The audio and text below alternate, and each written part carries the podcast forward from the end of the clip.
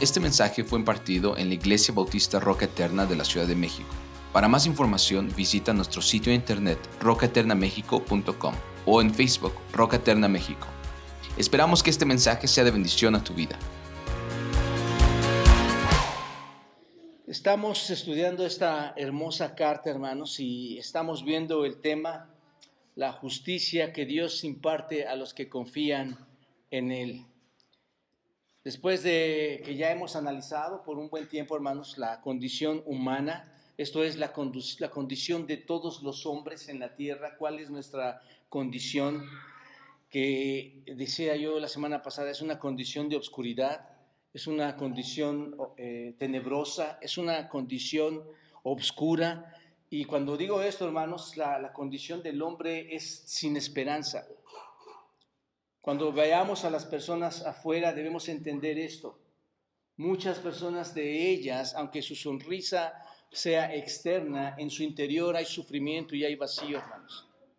Hay desesperanza. Pero ahora al llegar al capítulo 3, mientras leemos estos versículos 21 al 25, no sé si ustedes se dan cuenta, hermanos. Pasar de estos tres primeros capítulos y llegar aquí, la luz resplandece y resplandece sobre esa oscuridad que tiene sumergido a todo hombre, hermanos, la oscuridad en que todo hombre se encuentra. En estos versículos y más adelante eh, podemos encontrar cómo estar bien con el Señor. Aquí nos vamos a dar cuenta que sí es posible estar bien con el Señor, tal como lo vimos la semana pasada eh, en nuestro estudio, hermanos. Y una pregunta que nos debemos hacer, sobre todo si sabemos que nuestra condición es tan fatal, una pregunta que nos debemos hacer si sabemos que no estamos bien con Dios, y la hicimos la semana pasada, es cómo puede una persona estar bien con el Señor. ¿Cómo puede el hombre estar a cuentas con Dios? Bueno, déjenme decirles que es una pregunta que se viene haciendo ya desde hace muchos, mucho tiempo, ¿no es cierto? Cuando tú vas a las escrituras, eh, eh, ustedes recuerdan, por ejemplo, la, eh, la, gran predicación, hermanos, el gran mensaje que Pablo dio, que Pedro dio en Hechos en el día de Pentecostés. Pedro dio un gran mensaje ahí en Hechos capítulo 2, versículo 37. Obsérvenlo. Dice este mensaje que cuando Pedro empezó a, predicar, hermanos, en este día del Pentecostés, predicó sobre el pecado, sobre la salvación en el Señor. Dice la escritura que estos hombres, ¿qué pasó en su corazón, hermanos? Al escuchar todo esto, al escuchar lo que habían hecho con el Señor, se, compungieron se compungieron y esto quiere decir se afligieron profundamente en su corazón al estar oyendo todo esto y se hicieron la misma pregunta que les estoy haciendo ahorita a ustedes, pero con otras palabras. Ellos se preguntaron y dijeron, ¿qué vamos a hacer? ¿Qué haremos? Eso es lo que ellos estaban diciendo. Y si ustedes recuerdan también, ahí en Filipenses eh, cuando sucedió el asunto con el carcelero, el carcelero que estaba a cargo de, Pablo, y de Silas, cuando fueron encarcelados estos dos eh, hermanos orando y cantando himnos ahí dentro de la prisión, muchos escucharon, muchos de los que estaban ahí escucharon estos este precioso canto, estas preciosas oraciones, y de repente sobrevino un gran terremoto, ¿no es cierto? Cuenta la historia ahí, y al instante dice que las puertas fueron abiertas, las cadenas de estos hombres fueron, eh, se, cayeron, y el carcelero en ese momento quiso quitarse la vida. ¿Y por qué quiso quitarse la vida? Todos sabemos que perder a todas estas personas era motivo de perder él mismo la vida. ¿no? Entonces él quiso eh, suicidarse, pero Pablo, hermanos, dice la escritura que lo detuvo y le dijo, aquí estamos todos. Entonces el carcelero se dio cuenta que verdad estaban todos ahí, que nadie había escapado. Y en Hechos 16, en el versículo 30, en Hechos 16, versículo 30, el carcelero de Filipos expresó también esta misma pregunta de otra manera. Y ustedes recuerdan qué es lo que le dijo a Pablo. ¿Qué debo hacer para ser salvo? Otra vez, las personas cuestionando qué es lo que deberían hacer. Y así podemos ver en la escritura una y otra vez. Ustedes recuerdan el evento que hubo de la alimentación de los cinco mil ahí en Juan capítulo 6. La alimentación de los cinco mil hombres por parte de nuestro Señor Jesucristo, hombres y mujeres y niños, obviamente, cuando el Señor alimentó a la multitud allí en Galilea, ellos eh, después de que fueron alimentados, al otro día fueron y buscaron a nuestro Señor Jesucristo porque realmente le buscaban no por las cosas espirituales, sino por las cosas materiales. Querían volver a tener esto, pero estaban ignorando el verdadero poder de Dios que es para salvación, hermanos. Estaban ignorando el verdadero poder de Dios que es para vida eterna. Y por esa razón, hermanos, cuando estos hombres se acercan al Señor Jesucristo, el Señor mismo los condenó eh, en su pecado y les dice, si quieren vayan todos, es Juan 6, 26, les dice ahí a estas personas en Juan 6, 26 al 27, dice, de cierto, de cierto os digo que me buscáis, no porque habéis visto las señales, sino porque comiste el pan y os saciaste. ¿Se dan cuenta, hermanos? Está hablando con ellos directamente, condenando su interés vago, y luego dice, trabajad no por la comida que perece, sino por la comida que a vida eterna permanece, la cual el Hijo del Hombre os dará, porque a éste señaló Dios el Padre, a éste, a Cristo, es el único camino, hermanos, en quien Dios se ha complacido para llevarnos verdaderamente el pan de vida. Entonces, cuando el Señor Jesucristo les dice eso, ¿qué respondieron? Observen el versículo 28. ¿Qué respondieron ellos? ¿Qué debemos hacer para poner en práctica las obras de Dios? Es la misma pregunta en un sentido. ¿Qué hacemos para estar con el Señor? ¿Qué hacemos para obedecer? Es la misma pregunta, lo hace de diferente forma. Observenlo. Entonces, muchas personas, hermanos, si se dan cuenta,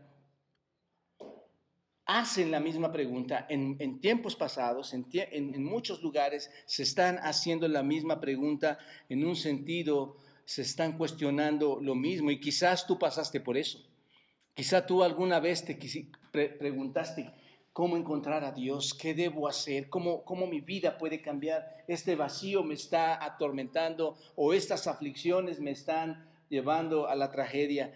Incluso pudiste haber pasado eso. Y, recuerden, hermanos, ustedes lo acaban de leer en Miqueas. Esta semana leímos Miqueas, ¿recuerdan? En el capítulo 6, versículo 6 al 7, ¿qué dice Miqueas? Lo vimos la semana pasada y ustedes lo leyeron esta semana. Las personas de ese capítulo también se preguntaron. Miqueas dice, ¿con qué me presentaré ante Jehová y adoraré a Dios el Altísimo? ¿Con qué, hermanos? ¿Con obras de los hombres?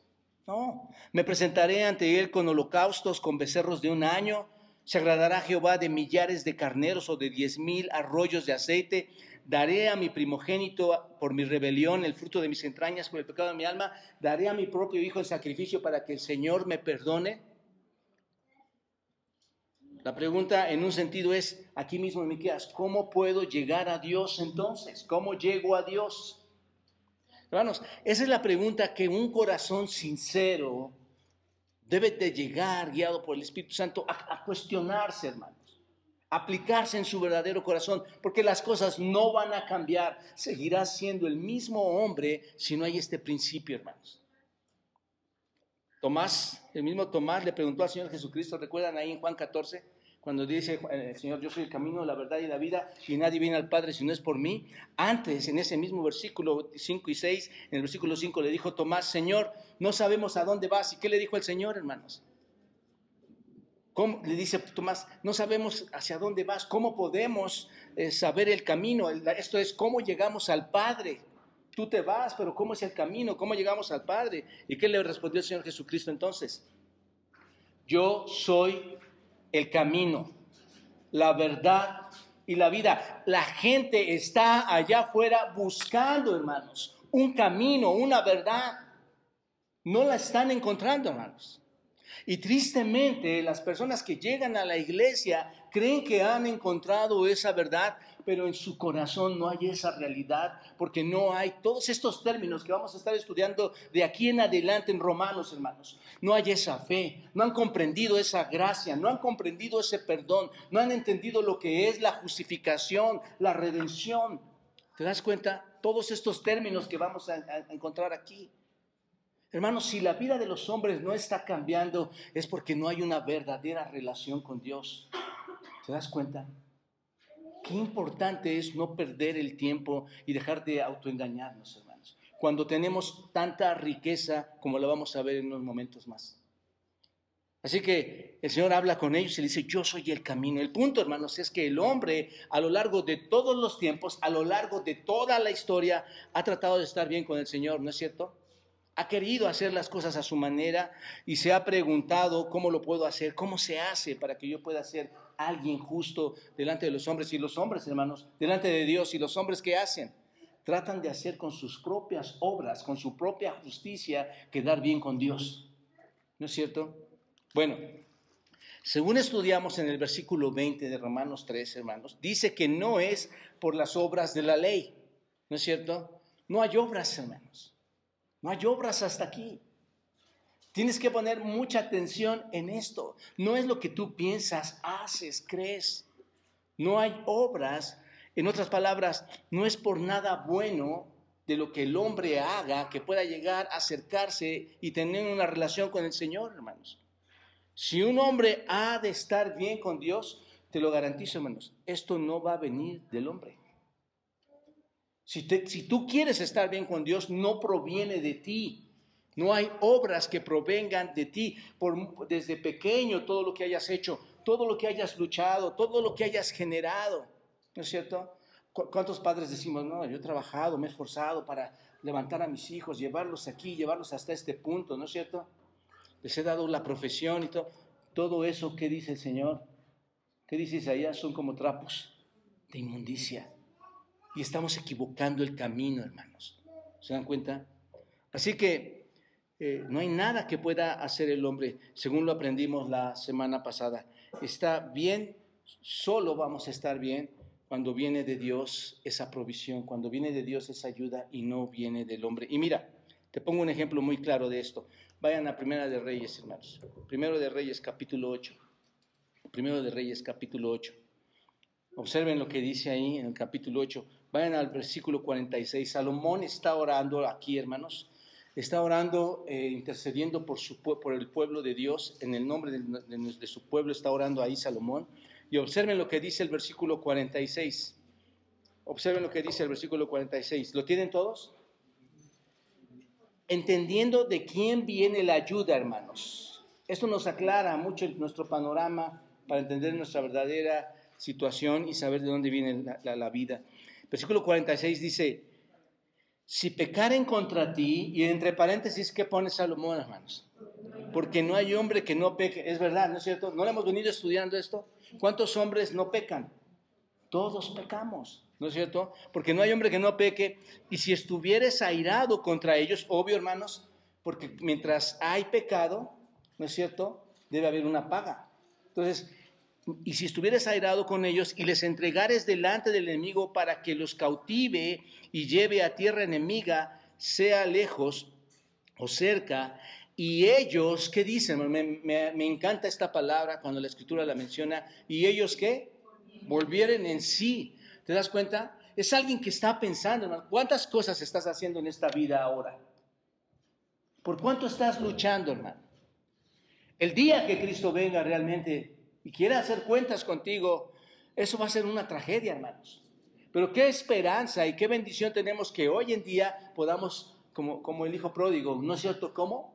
Volver en sí pensar y decir, esto no está bien, esto que está sucediendo no está bien, esto que yo hago no está bien, la manera en que pienso llegar a la gloria de Dios no es la correcta, no está bien. Entonces Salomón dice, y cuando ellos volvieren en sí en la tierra donde fueron cautivos, esto es, hermanos, en la tierra donde han batallado, ¿no es cierto? Con los asirios, con los babilonios, con, con los egipcios, con los romanos, con todos los que han batallado, con los que batalló su pueblo, hermanos. Pero en este tiempo dice, cuando con la tierra no estuvieran cautivos, si se convirtieren, observa, y oraren a ti en la tierra de los que los cautivaron, en, las circunstancias más complicadas y más difíciles, el hombre logra recapacitar, el hombre, el hombre logra ver que su condición está mal, dice, y dijeren, observen, ¿qué dice ahí? Pecamos, hemos hecho lo malo, ¿se dan cuenta un corazón ahí, hermanos? Que, Salomón dice, esto es lo que debe haber en el hombre. Hemos cometido impiedad. Y luego el 48 que dice, y se convirtieren a quién, hermanos. ¿Con quién está orando Salomón? Con ti, ¿no es cierto? Con Dios. Se convirtieren a ti, se convirtieren al pastor, se convirtieren a la familia, a sus, a sus pensamientos, a sus ideas, a su forma de ver la iglesia, a su forma de ver la vida, a su forma de ver la familia, sí, hermanos, se convirtieren a ti. ¿Cómo? De todo tu corazón y de toda su alma en la tierra de sus enemigos, que los hubieran llevado cautivos, observen, en medio de las grandes frustraciones y distracciones y, maldades que pudieran estar sufriendo ahí, y oraren a ti con el rostro hacia su, hacia su tierra que tú diste a sus padres y hacia la ciudad que tú elegiste y a la casa que yo he edificado a tu nombre. Versículo 49, observen, tú oirás, ¿dónde hermanos? ¿Quién va a oír en los cielos? ¿Cuánta gente viene con nosotros casi, casi suplicándonos, hermanos, que les podamos cambiar la vida? ¿Están errando el camino? Tú, tú, oirás en los cielos, en el lugar de tu morada, su oración y su súplica. Y observa, y observen, esto clave, subrayen, hermanos. Y les harás, ¿qué, hermanos? Justicia. Les harás justicia. ¿Quién hace justicia, hermanos? Dios. ¿Y qué más hace, hermanos? Versículo 50. Y perdonarás a tu pueblo que había pecado contra quién? Contra ti. Y todas sus infracciones con que se hayan revelado contra ti, y harás que tengan de ellos misericordia los que los hubieren llevado cautivos, porque ellos son tu pueblo y tu heredad, el cual tú sacaste de dónde, no nos podemos ver ahí nosotros, no es ese panorama. Los que hemos creído en el Señor no eran nuestros momentos más angustiosos. Y nos rescató, nos perdonó, nos aplicó la justicia. ¿A quién tuvimos que ir, hermanos, para que eso ocurriera? ¿A quién tuvimos que acudir? ¿A qué médico, a qué médico o, a qué eh, grupo de pastores nos afiliamos para que esto pudiera ocurrir? Tú lo sacaste del horno de hierro. Estén pues atentos tus ojos a la oración de tu siervo y a la plegaria de tu pueblo Israel, para oírlos en todo aquello por lo cual te invocaren. Porque tú los apartaste para ti como heredad tuya de entre todos los pueblos de la tierra. Vean, hermanos, todo proviene y toda la posesión y toda la ayuda viene de quién, hermanos? De Dios.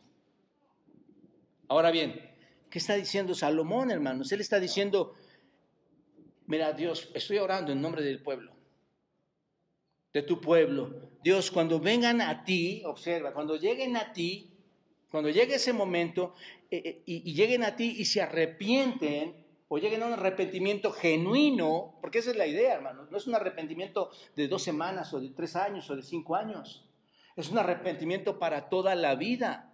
Cuando lleguen a ti en un arrepentimiento genuino y busquen ser perdonados, ¿qué le pide Salomón a Dios? Hazles qué? Justicia. Hazles justicia. Respóndele, Señor, a ellos. Cuando estén en medio de ese cautiverio, cuando estén en medio de esas dificultades y miren su situación y se acerquen a ti, Señor, hazles el bien. Es lo que está diciendo Salomón. Les pregunto, hermanos, ¿de dónde ve Salomón que pueden venir todos los hombres a a recuperar una, vida exitosa o santa o, con credibilidad. ¿De dónde ve Salomón que puede venir todo ese bien para los hombres? ¿De dónde, hermanos? De Dios. Es al que está orando. Esa es la clave, hermanos. Solo y, y, únicamente por Él puede venir todo. Salomón está afirmando aquí, si lo pueden ver, hermanos, que solo puede venir de parte de Dios toda esa ayuda. No está orando a nadie más, más que a Dios.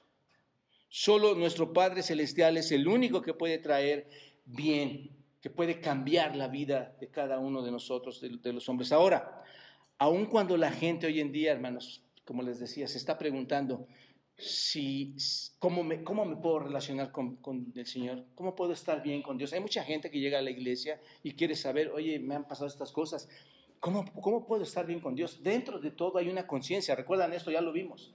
Y se preguntan esto, ¿Cómo puedo estar bien con Dios? Resulta, hermanos, si se los digo como pastor, muchas veces resulta muy extraño esto, porque cuando vienes y les empiezas a decir cómo estar bien con Dios, ¿qué es lo que hacen las personas, hermanos? Llegan tres, cuatro semanas, ¿qué hacen las personas? Se retiran y se van.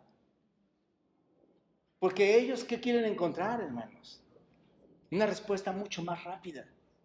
No están reconociendo, no están volviendo en sí, no están viendo su situación. Y es verdad, hermanos, muchas veces tenemos como, como iglesia, tenemos que, y estoy seguro que hay muchas iglesias que tienen que afrontar esta situación, personas que vienen y, cuando escuchan la verdad se van, hermanos, vienen y te dicen que están mal.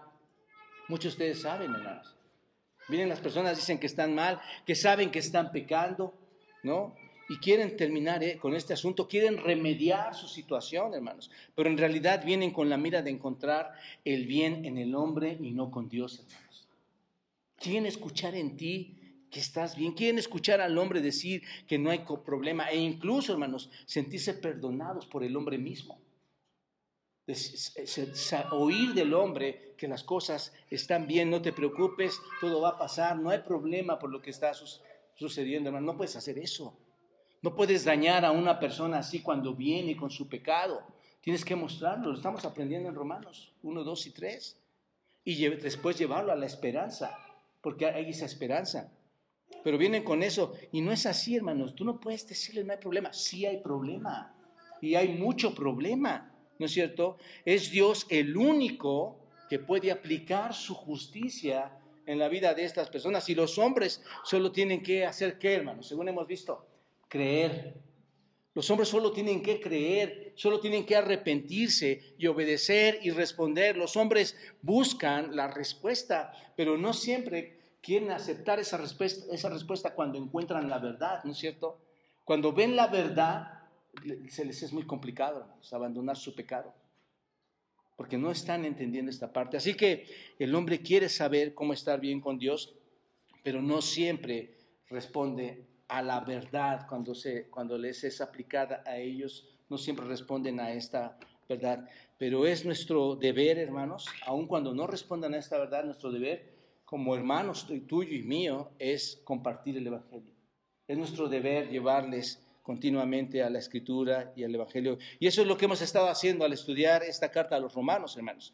Después de ver toda esta oscuridad, después de ver toda esta condenación en la cual está sumergido el hombre, ahora nos encontramos en una de las transiciones más hermosas de la escritura, ¿no es cierto? Lo vimos en este, mismo capítulo 3, nos encontramos en esta transición que es ahora no la oscuridad, sino ahora es la justicia de Dios, la justicia de Dios, que es muy diferente, hermanos, a la justicia del hombre, ¿no es cierto? Sumamente diferente. Entonces, ¿cómo es impartida esta justicia de Dios a los hombres? ¿Cómo se imparte? Bueno, esta mañana vamos a continuar viendo los elementos, los aspectos en que la justicia de Dios se imparte a los que confían. Esto que quede claro, hermanos.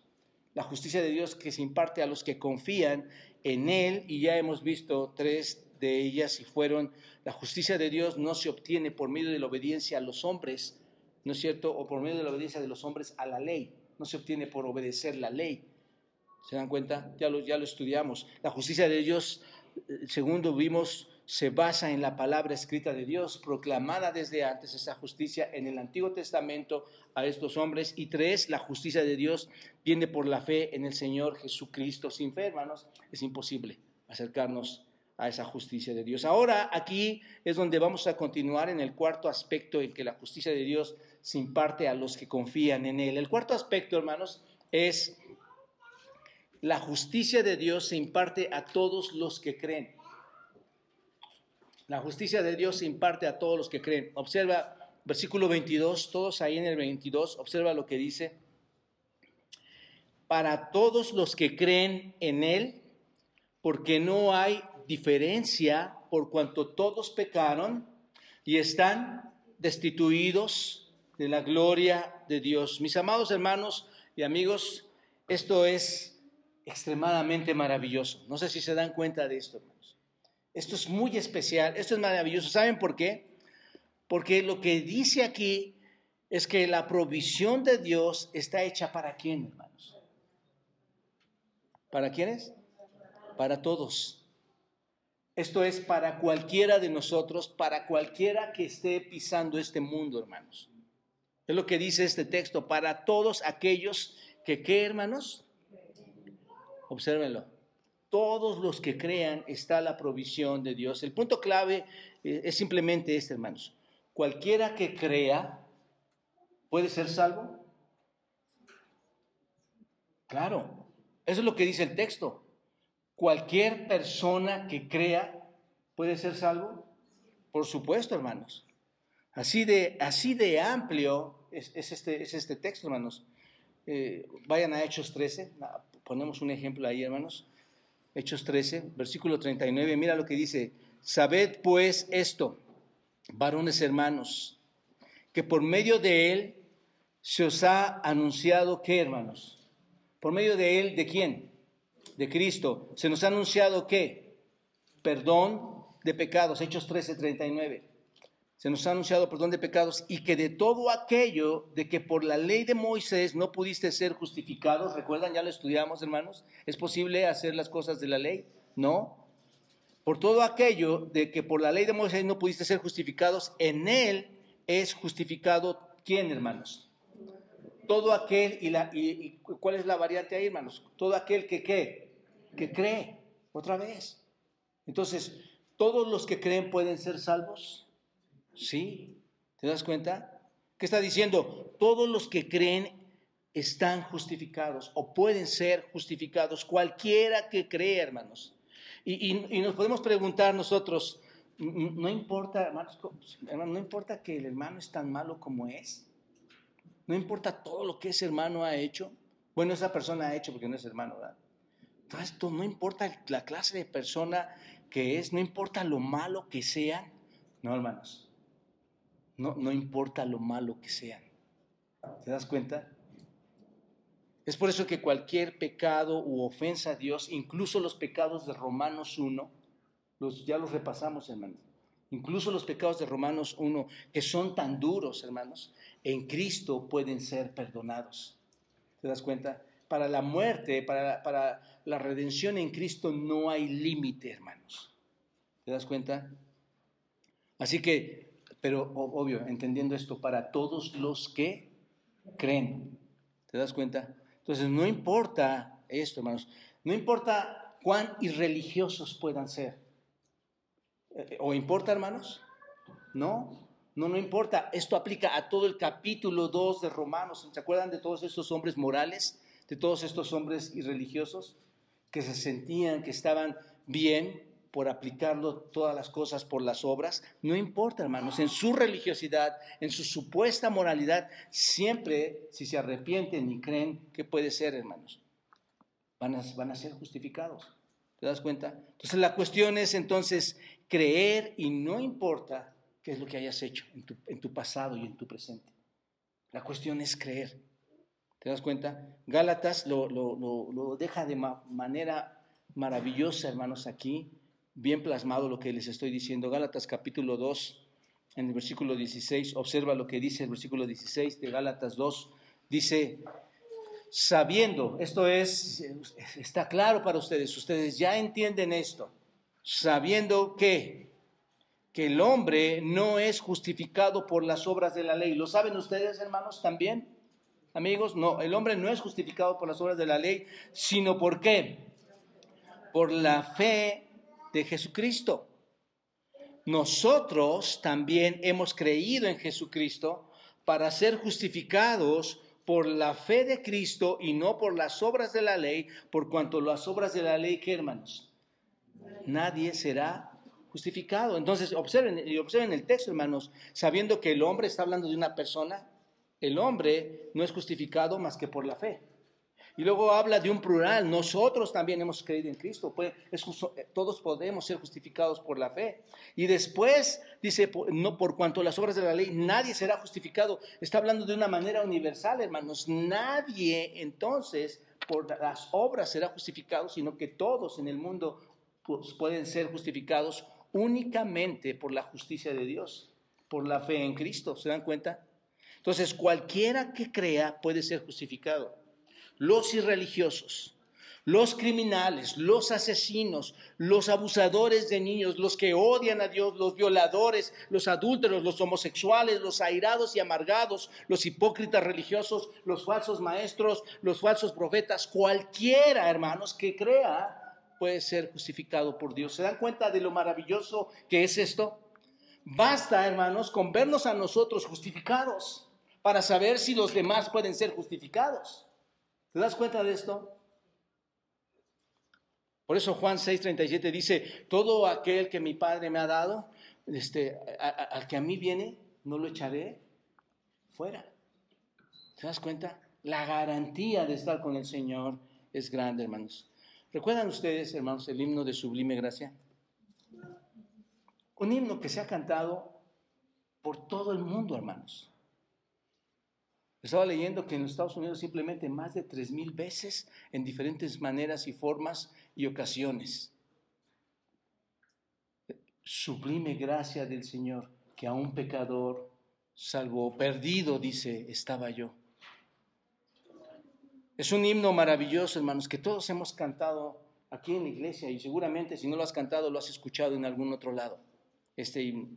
Este himno se convirtió en un himno, si tú quieres verlo, universal. Se canta en cualquier lado para transmitir un mensaje. ¿Cuál es, hermanos? Que en la gracia de Dios, seas la persona más miserable que seas, puedes encontrar el perdón a tu orgullo, a tus miserias, a tus suciedades, a tus ofensas Puedes encontrar el perdón y la redención que solo pueden ser perdonados por la gracia de Dios, hermanos. Su autor de este himno fue John Newton, ¿se acuerdan ustedes? Lo escribió hace más de 200 años. Y, y él, hermanos, se inspiró al, cantar, eh, al, escribir este himno, se inspiró, hermanos, en la infinita y la hermosa grandeza y la bondad y misericordia de Dios. Se inspiró en eso, hermanos. No se inspiró en los hombres. Se inspiró en la gracia de Dios, en, en la misericordia de Dios, los cuales, hermanos, esa gracia, esa misericordia y esa bondad la experimentó este hombre. En su propia carne la experimentó ¿Cómo? Al transformar su vida de una manera radical, ¿no es cierto? Dios le perdonó, Dios le perseveró, Dios le rescató, Dios le restauró, porque ese hombre, hermanos, era un hombre violento. Ese hombre eh, vivía una vida turbulenta, era un hombre cruel, era un hombre libertino, era un hombre promiscuo sexualmente, era un hombre rebelde, con apetitos de la carne, hermanos siguiendo los deseos de este mundo. Era un hombre despreciable, pero de todo esto, hermanos, pasó a convertirse en un fiel cristiano, en un clérigo del Señor, hermanos, que entregó su vida a Él hasta el punto que murió, sirviendo al Señor, porque Dios, hermanos, en su gracia le había perdonado. ¿Te das cuenta?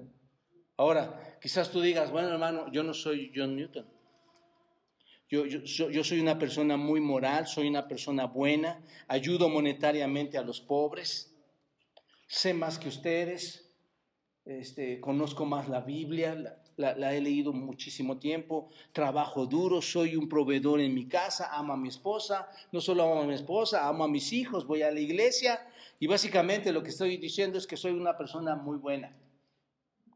No, no hermanos, debemos entender este texto eres lo mismo que cualquiera, que otra persona pecadora que está destinada a ir al infierno. Eres exactamente igual. ¿Por qué? ¿Qué dice Romanos 3? No hay justo ni aún uno, hermanos. Puede haber personas que sean peores, ¿no es cierto? Personas que sean peores que otras, pero todas son tan malas, hermanos, que están infinitamente lejos de nuestro Señor. ¿Te das cuenta?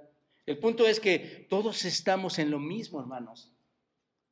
Aunque tú no hayas violado, aunque tú no hayas asesinado, aunque tú no hayas eh, hecho lo que John Newton hizo o cualquiera de nosotros, hermanos, todos somos pecadores miserables, viles e impíos. O hicimos lo mismo. Por eso Pablo está diciendo aquí, observen esta parte, hermanos, déjenme borrar esto, para que para todos los para, para todos los que creen en él, ¿por qué Pablo? ¿Por qué? Toda la justicia es para todos los que creen en Él. ¿Por qué, hermanos? ¿Por qué? Porque no hay qué? Diferencia. Un violador es igual a ti. Un asesino es igual a ti. Un pervertido es igual a ti. Es igual a mí. ¿Se dan cuenta? Pablo, la escritura lo está declarando. No hay diferencia. Eres igual. El punto es este, hermanos. No tanto Romanos 3, 22 te está señalando en ese sentido. Está diciéndote, aunque eres la persona igual a cualquier otra persona, el amor de Cristo puede llegar a ti. La salvación puede llegar a ti. Porque eres igual a los demás. ¿Te das cuenta? Esto, hermanos, es grandioso. Porque no hay que diferencia.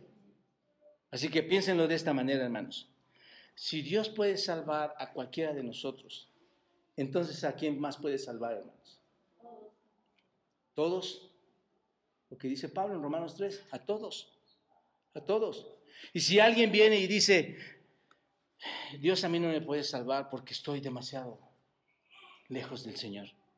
Dios a mí no me puede salvar porque tú no sabes lo que he hecho. Y créeme que han llegado personas así. Dios no me puede salvar, estoy demasiado lejos, soy más pecador de lo que te imaginas, más que tú y que todos. ¿A cuántos pecadores conocemos, hermanos? Que realmente sí están tan lejanos de Dios. ¿A cuántos pecadores conocemos que verdaderamente necesitan una ayuda, hermanos? La respuesta es no. No, no hay diferencia. No hay diferencia no hay ni absolutamente ninguna diferencia, ¿no es cierto? Todos son iguales. Tú en la, en la gracia y en el amor de Dios puedes recibir ese perdón. Esto es lo grandioso del Escrito. ¿No, les parece, hermanos, maravilloso esto?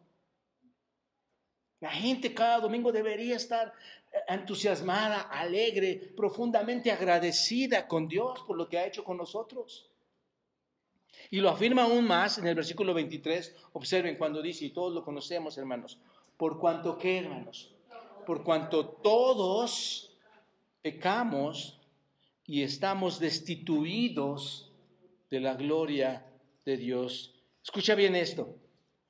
Cualquier ser humano que esté sobre la faz de la tierra, hermanos, cualquier ser humano que esté pisando esta tierra, que no alcance la gloria de Dios, como lo vemos aquí, está en la misma situación que todos los demás.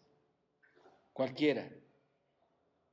Y la aplicación de Dios a nosotros, en el versículo 23, la aplicación real, hermanos, porque muchas veces se aplica mal, lo usamos para decir, porque por cuanto todos pecaron y están destituidos de Dios, como una acusación. Pero si tú lees el contexto en Romanos 3, cuando lo estás leyendo, dice, dice que este, cuando vas al 20, pero ahora, aparte de la ley, se ha manifestado la justicia, la justicia de Dios por medio de la fe, por cuanto todos pecaron. El, significado, hermanos, no es, no es eso, lo interpretamos mal, no es demostrarnos lo lejos que estamos de Dios. Está hablando ya de la salvación, ¿no es cierto?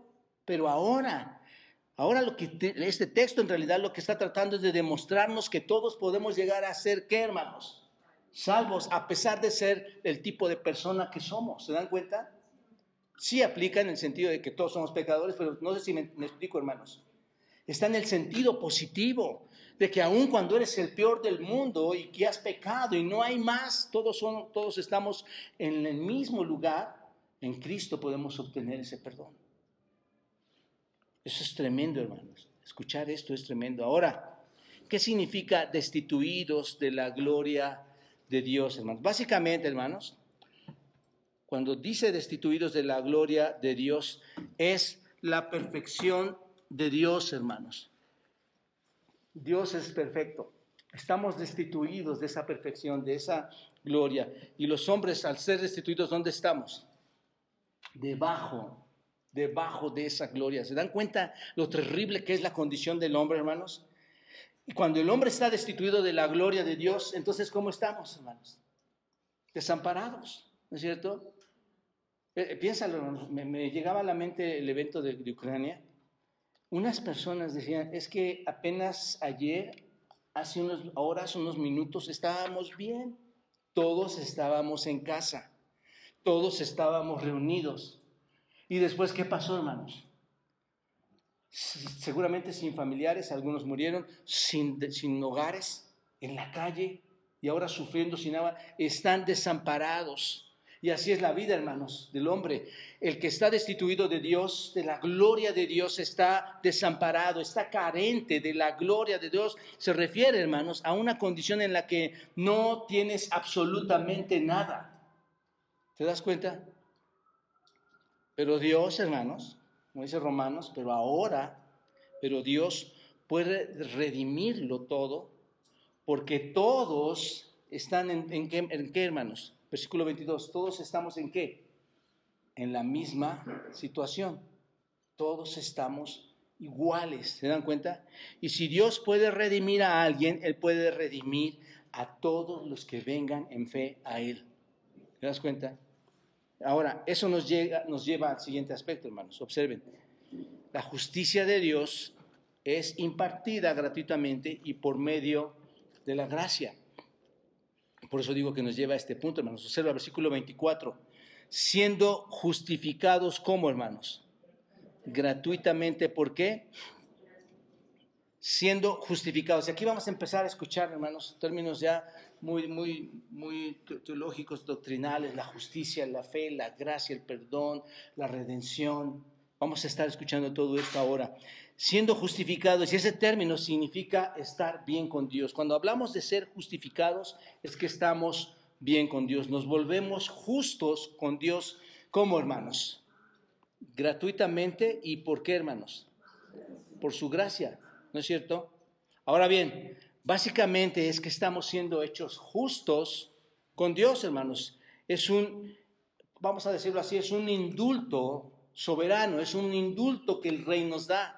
¿Te das cuenta? Porque no lo merecías. Es un indulto que Dios te da. Es una imputación. Ahí está otra palabra, hermanos. Que Dios en, su soberanía nos da. ¿Y cómo, hermanos? ¿Cómo nos da ese indulto? ¿Cómo nos da esa imputación?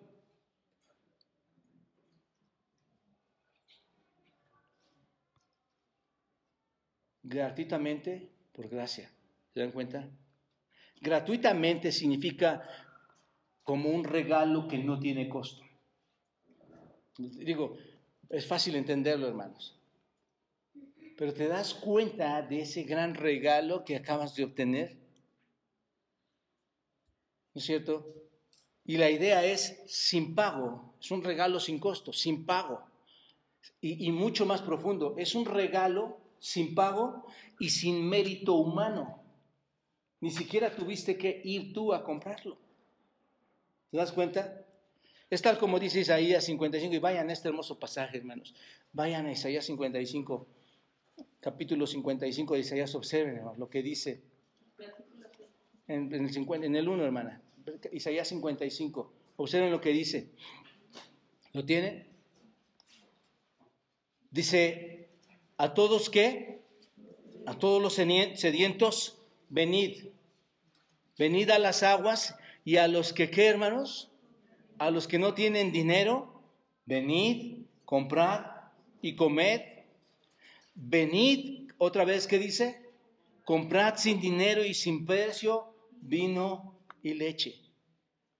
Eso no es más que una pintura, hermanos, de lo que estamos hablando ahorita aquí en Romanos. ¿Con cuánto tienes que llegar a Dios? Nada. Vengan, los que no tienen dinero, vengan. No estén perdiendo el tiempo tratando, toda la gente, hermanos, se está tratando de forma ridícula estar bien con Dios en muchas áreas y estando eh, tratando de sobrevivir a su manera, con sus propias obras. Observa lo que dice el, versículo 2. ¿Por qué, ¿Por qué gastan el dinero en lo que no es pan? Y, y su trabajo en lo que no sacia. ¿Por qué están equivocando el camino? Oídme atentamente. ¿Y qué dice? Coman del bien y se, y se deleitará su alma con grosura. Hermanos, no es Dios un Dios maravilloso. No es Dios tan bondadoso, tan misericordioso, hermanos, que nos ha dado lo que no merecíamos. Estamos siendo justificados sin ningún precio sin pagar nada de nuestra parte, hermanos. Por eso es que yo pienso, hermanos, servir en la iglesia es, un honor. ¿Estamos en deuda o no? Digo, lo menos que podemos hacer es servir y compartir a otros de esta, de esta belleza, de esta maravilla, hermanos. ¿No? Yo veo hermanos sentados tratando de servir, hermanos que regresan, otros hermanos que regresan. Hermano, ¿no te parece maravilloso ver eso? ¿No te parece grandioso recapacitar, llegar o volver a, incluirse y darle la gloria a Dios por estas grandes verdades, hermanos? Justificados sin, sin tener que pagar nada, hermanos. Ahora, no, no, te vayas pensando, y una nota aquí al pie de, esto, hermanos. Cuando te digo que la justicia, la salvación y el perdón de Dios es gratuito, no pienses que no costó nada, hermano. ¿De acuerdo? No, te vayas, no vayas y pienses, ah, no, no, no hubo valor. No, no, no. Lo que digo es que a ti y a mí no nos costó nada. Ese es el punto, hermanos. A ti y a mí no tuvimos que incluir o pagar nada. ¿A quién le costó mucho, hermanos? A Dios. A Dios le costó el acto más amoroso y misericordioso de Dios. Por eso Juan 3:16 es uno de los versículos más tremendos. Porque de tal manera que, hermanos, dando a su Hijo Jesucristo, cargando en Él todos nuestros pecados, llevando tu suciedad y mi suciedad en sus hombros, para que en algo que no merecíamos, lo cargara a alguien que no lo merecía. El costo fue mucho, hermanos, y fue gratuito, fue eh, extremadamente sin costo. ¿Te das cuenta de esto?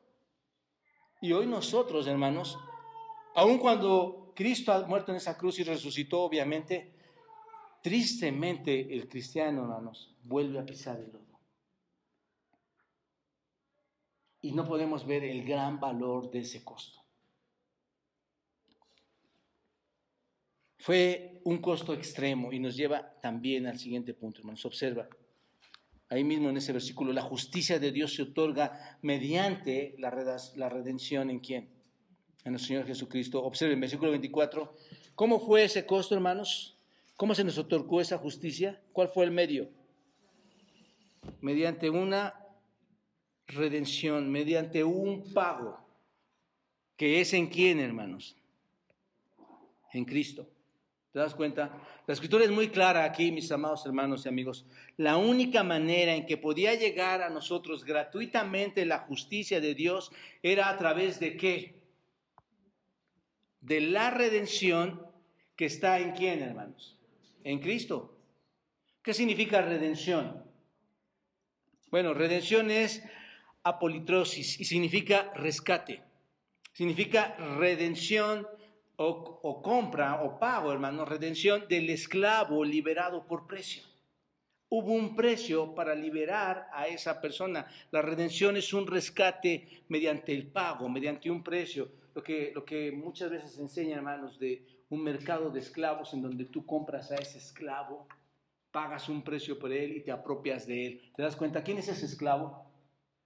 Tú. ¿Quién, ¿Quién se apropió de ese esclavo, hermanos? ¿Quién?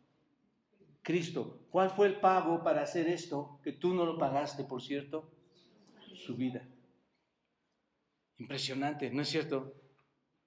La redención es el rescate mediante el pago de un precio. Eso significa, hermanos, que si hubo redención, tuvo que haber alguien que pagara ese precio, ¿no es cierto? Alguien que pagó por nosotros, según el versículo 24, dice que fue quién?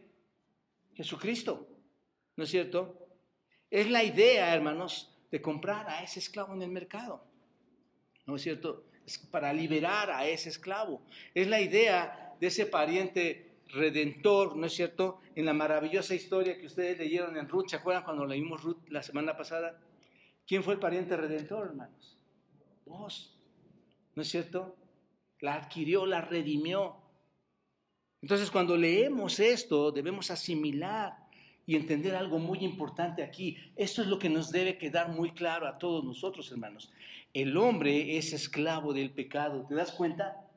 El hombre es esclavo del pecado. El hombre es un, es un prisionero. Está en el mercado de la esclavitud. Está condenado a qué, hermanos? A morir. ¿No es cierto? Y no puede justificarse por sí mismo. Cuando logres ver esta situación aquí en Romanos, las cosas van a ir cambiando en ti. Alguien tiene entonces, si esa es tu condición, alguien tiene que pagar esa multa, alguien tiene que pagar esa deuda. Y Dios dijo que hay un precio, hermanos, ¿no es cierto? Dios dijo, hay un precio para el pecado. ¿Cuál es la paga del pecado, hermanos? ¿Cuál es? La paga del pecado es qué? Bueno, Romanos 6, 23. La paga del pecado es muerte. Tiene que haber una paga, tiene que haber una muerte. Y Dios, hermanos, provee una justicia en fe a todos los hombres que creen y la única manera en que Dios pudo hacer eso, hermanos, es, es que el bendito Señor Jesucristo, hermanos, pagara ese precio para liberar a quién, hermanos? Al hombre. ¿Te das cuenta? Por eso dice la escritura, al cual se dio, el cual se dio a sí mismo en rescate por todos. Primera Timoteo 2:6. Se dio a sí mismo, él siendo en forma de Dios, no estimó el ser igual a Dios como cosa a que aferrarse, hermanos, sino que se vació, se despojó a sí mismo, haciéndose obediente hasta la muerte. ¿Y cuál fue la muerte, hermanos? Muerte de cruz, a sí mismo. ¿Para qué? ¿Para qué, Señor? Para rescatarte. Tal vez, hermano, amigo, tal vez ninguno de nosotros hoy entendamos ese rescate hasta que estemos en la presencia de Dios. Y lo vamos a entender muy claramente porque vamos a decir, o no estoy con Dios, o, estoy fuera de la presencia con Dios, o estoy dentro de su presencia en el momento que partamos. Y ahí vamos a ver lo equivocado que tuvimos los conceptos de nuestra propia creencia, hermanos. El Señor Jesucristo tuvo que morir en nuestro lugar, lo que llamamos sustitución. Él te tomó, te hizo un lado y, fue el sustituto. He aquí el Cordero de Dios, ¿qué dice hermanos? Que quita el pecado, ¿no es cierto? Gracias a esa sustitución somos salvos en Él, hermanos. Por eso dice Efesios 1.7, en quien tenemos redención, ¿por qué? Por su sangre, el perdón de pecados según las riquezas de su gracia. En Él tenemos esa redención. Cristo pagó esa deuda y murió, y murió, y al morir, hermanos, derramó, ahí la importancia, hermanos, de la cruz. Derramó su preciosa sangre en la cruz. Y de esta forma, hermanos, la justicia de Dios está disponible, aparte del legalismo, ¿no es cierto? Como lo vimos en punto uno. La justicia de Dios está basada, anunciada en el Antiguo Testamento, está adquirida por fe, como lo hemos visto, está provista para quienes, hermanos? Para todos, de forma que gratuita, a través de qué, hermanos? Su gracia, de un regalo inmerecido, y realizada por medio de qué, hermanos? De la redención. ¿Se dan cuenta cómo encaja todo perfectamente? Y finalmente, hermanos, lo que nos lleva al último punto, a esa redención la justicia de Dios se otorgó al hombre mediante un sacrificio. Observa el versículo 26. A quien Dios puso como propiciación por medio de la fe en su sangre. Ahí está. Dios puso a quién, hermanos? A Cristo. Para que cubriera qué? Nuestros pecados. ¿Por medio de qué, hermanos? De su sangre. Lo puso como propicio perfecto, era lo propicio a los ojos de Dios, ni tú ni yo lo podríamos haber hecho para que en su sangre nosotros pudiéramos ser salvos. Dios requería entonces, según vemos, Romanos 3, la muerte, y para esto, para que hubiera muerte, tenía que haber alguien, ¿no? Un sacrificio, ¿no es cierto? La pintura del Antiguo Testamento, hermanos. Se requería un sacrificio. Y Jesús nuestro Señor se convirtió en ese sacrificio, ¿no es cierto? E, el punto para entender es ese, hermanos. Dios no podía simplemente perdonarnos a ti y a mí y, no aplicar su justicia. ¿Te das cuenta de esto? No era nada. E, e, ¿En su amor nos puede perdonar, hermanos? Sí, pero ¿dónde queda su justicia, hermanos? Uno de sus atributos. ¿No es cierto? Debía haber justicia y la justicia que se requería era una pena y la pena tenía que ser pagada, hermanos. Era una pena de muerte porque la paga del pecado es muerte. Y de esta forma, hermanos, literalmente, hermanos, así véanlo, literalmente el Señor Jesucristo se convierte en esa cobertura, ¿no es cierto? En la satisfacción de Dios cuando Él toma nuestro lugar. Y eso es lo que significa la palabra propiciación, hermanos. Jalisterión, propiciación, que significa un lugar donde se realiza el perdón de los pecados. Eso es lo que significa propiciación. Un lugar donde se realiza el perdón de los pecados. Y tú lo puedes ver en el Antiguo Testamento. En el Antiguo Testamento, hermanos, cuando el sacerdote llegaba en el día de la expiación, ¿qué hacía con la sangre, hermanos? la rociaba, ¿no es cierto?, en el propiciatorio y ese lugar donde se rociaba la sangre, hermanos, se borraban los pecados. Pero tenía que ser necesario que otra vez hubiera otra propiciación y otra propiciación y otro sacrificio, pero en Cristo es único el sacrificio, hermanos. Por una sola vez, con el sacrificio de Cristo, todos tus pecados te son perdonados, presentes, pasados, y futuros. Cristo se convirtió en el lugar donde los pecados, hermanos, en su cruz, ahí está, en su cruz, donde sus pecados, mis pecados, fueron borrados. ¿No es cierto?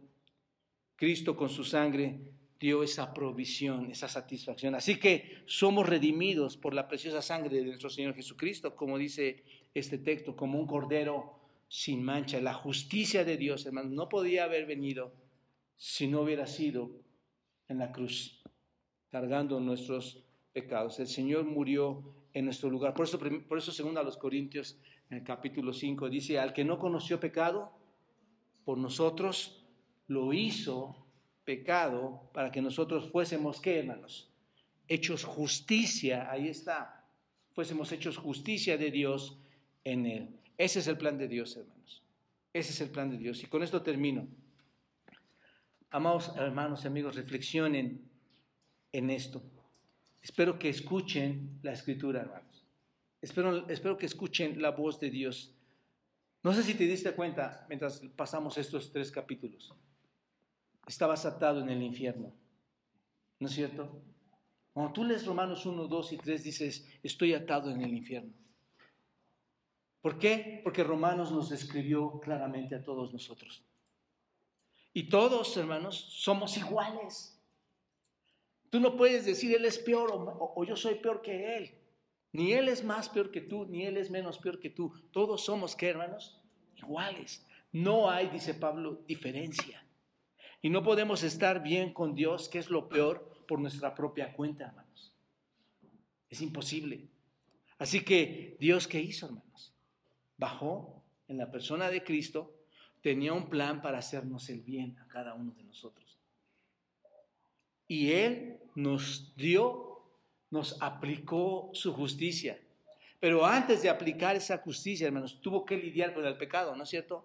Tuvo que lidiar con el pecado primero. ¿Y cuál fue esa? ¿Cómo lidió, hermanos? La pena que tuvo que ser pagada, ¿cuál fue?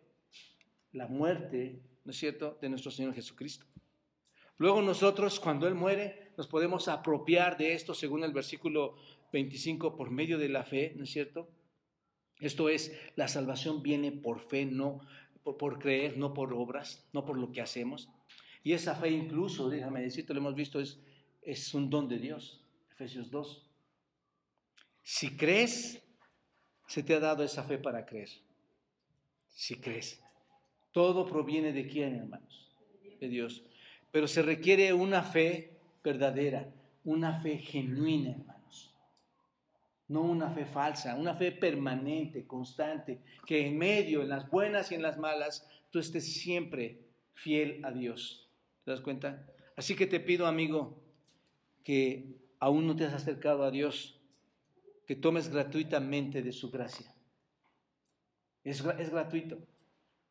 Que la tomes antes de que sea demasiado tarde antes de que no puedas alcanzar esa gracia. Padre, gracias por permitirnos estar esta mañana aquí. Y tu bendita palabra, Señor, envolviéndonos en nuestro corazón para ponerla por obra, Señor.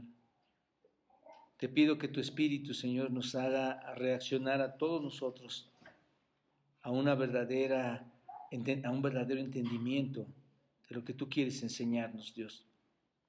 Es imposible que nosotros podamos hacer algo. Nuestras obras, Señor, no tienen nada que ver con tu poder de redención en Cristo, con tu amor, con tu gracia, con tu misericordia, Señor. No tiene nada que ver con la redención y la sustitución que tenemos también en Cristo. Padre, encomendamos nuestras vidas a ti, los que hemos creído.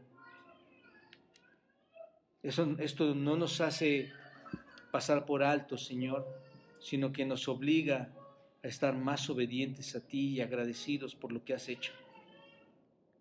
Y a los que no se han acercado a ti, Señor, y que están viviendo una vida eh, en dos formas, tocando la escritura y tocando el mundo, Señor.